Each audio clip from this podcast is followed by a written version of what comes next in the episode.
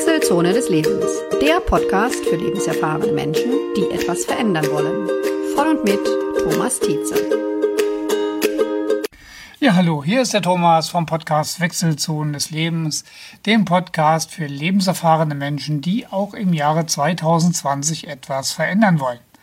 Ich begrüße euch ganz herzlich zur ersten Sendung im neuen Jahr und ich bin mir sicher, ihr nehmt meine guten Wünsche für ein gesundes, erfolgreiches und insgesamt richtig spannendes Jahr 2020 noch an. Der Alltag hat mit Sicherheit bei vielen schon wieder gegriffen.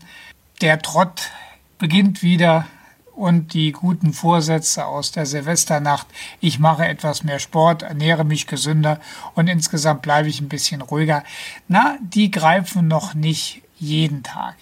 Aber dazu habe ich eine gute Nachricht für euch.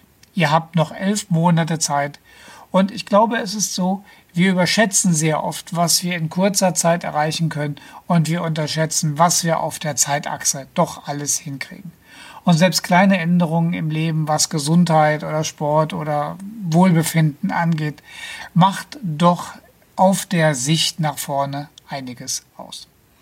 Ja, im neuen Jahr möchte ich mich auch gerne wieder meinen Lieblingsthemen Konfliktmanagement und natürlich der Kommunikation widmen.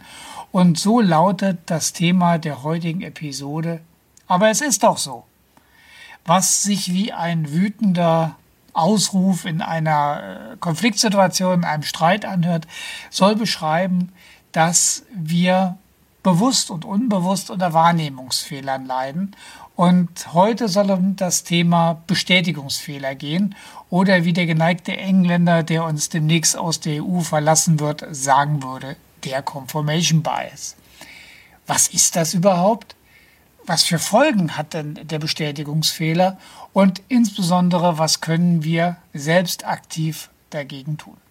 Nun, der Gedanke ist nicht neu. Bereits Anfang der 60er Jahre hat der englische, da haben wir wieder die Engländer, der englische äh, Psychologe Peter Watson sich damit beschäftigt, dass Menschen lieber eigene Hypothesen bestätigen, bestätigt gesehen wollen, schwerer Satz, als ähm, diese widerlegen.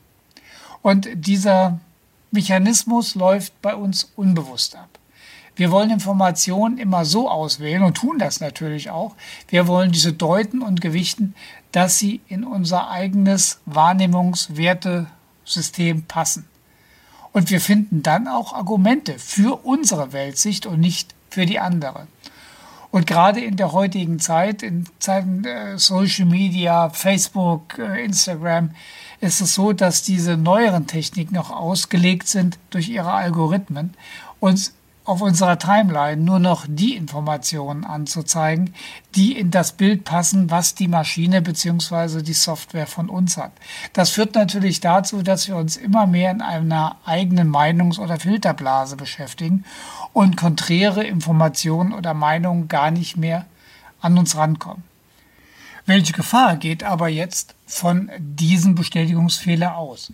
Nun, zum einen wird unsere persönliche Entwicklung gehemmt. Klar, wenn wir uns nicht mehr mit neuen Inhalten, Meinungen oder Thesen beschäftigen, dann entwickeln wir uns weder als Mensch in unserer Gesamtheit, aber auch in einzelnen Bereichen des Lebens weiter.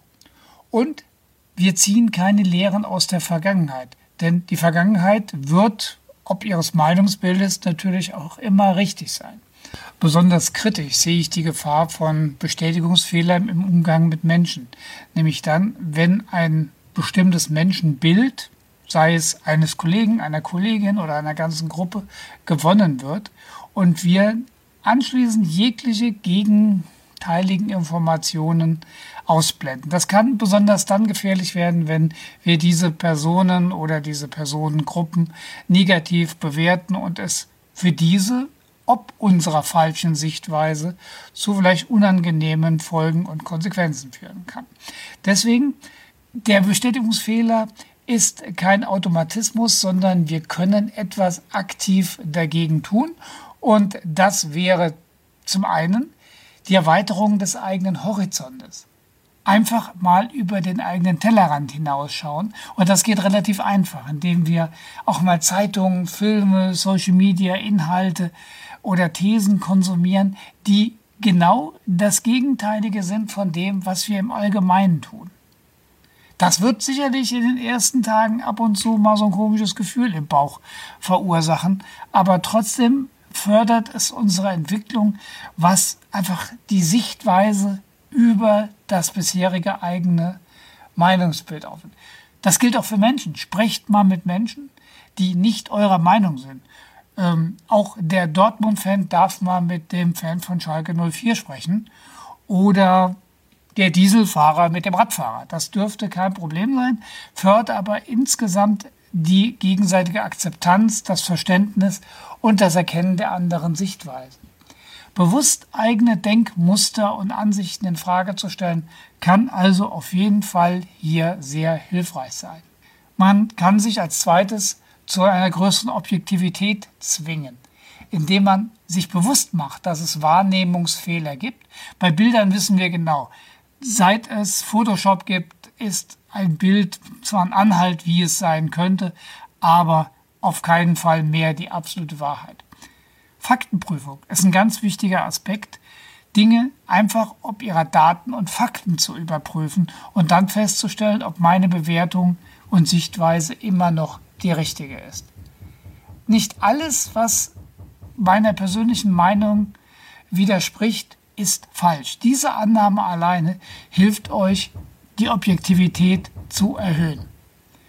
Nun, und der letzte Punkt, ändere deine persönlichen Hypothesen.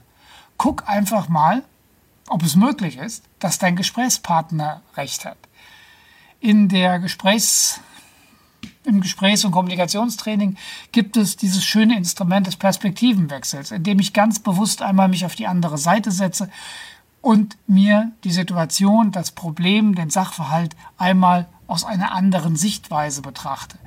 Macht es auch einmal für eure persönlichen äh, Wahrnehmungen, die ihr habt und mal sehen, ob etwas daraus wird. Ja, so viel zum Thema Bestätigungsfehler. Ich würde mich freuen, wenn ihr euch mit einer E-Mail oder auch einem Anruf einmal zu diesem Thema äußern wolltet, welche Erfahrungen ihr gemacht habt oder ob ihr noch andere Möglichkeiten seht, den Bestätigungsfehler für euch persönlich zu minimieren. Der Haarspruch der heutigen Sendung lautet, nicht alles, was du verlierst, ist ein Verlust. Und letztendlich passt dieser Satz sehr gut in zu dem Thema, was wir gerade besprochen haben. Denn manche Dinge, die unser Leben verlassen, haben uns heruntergezogen, haben uns beschwert, haben das Leben nicht einfacher gemacht. Jetzt, wo wir es los sind, können wir mit weniger Ballast wieder fliegen.